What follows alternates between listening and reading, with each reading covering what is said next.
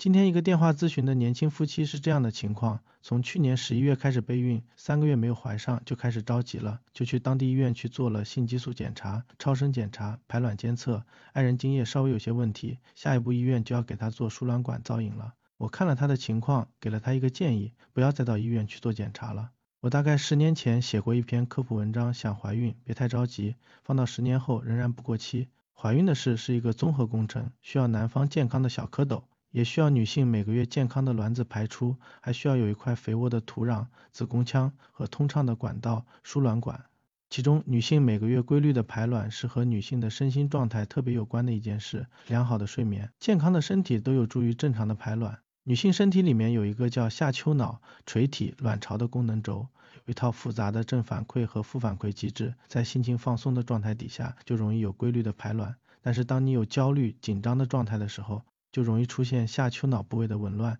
继而导致排卵障碍。你看，很多女性在考试、减肥、天气改变、情绪紧张的时候，都会有月经的异常，就是这个问题。当你三个月不怀孕，对这个问题焦虑的时候，去医院检查。一个合格的医生就应该和你进行化疗。正常女性一年的受孕率也就是百分之八十，两年可以达百分之九十，三个月怀不上是大多数。回去放松心情，吃点孕前维生素，男女双方戒烟戒酒，保持规律的性生活就好。我们架不住有些医生为了医院收入，在这个时候给这对夫妇开始了医疗行为，超声、精液检查还好，床的抽血一套性激素检查下来就要四百多。如果月经规律的女性，根本没有必要进行性激素检查。更过分的是要实施输卵管造影，这是一项有创检查，不仅仅做的时候会难受，而且搞不好有逆行感染导致盆腔炎的可能性。所以此时的医疗行为不仅仅没有必要，而且是多余的。哪怕就是隔几天一次的排卵监测，也会增加患者的心理负担。无论是促排卵试纸、基础体温，还是超声的排卵监测，此时都是没有必要。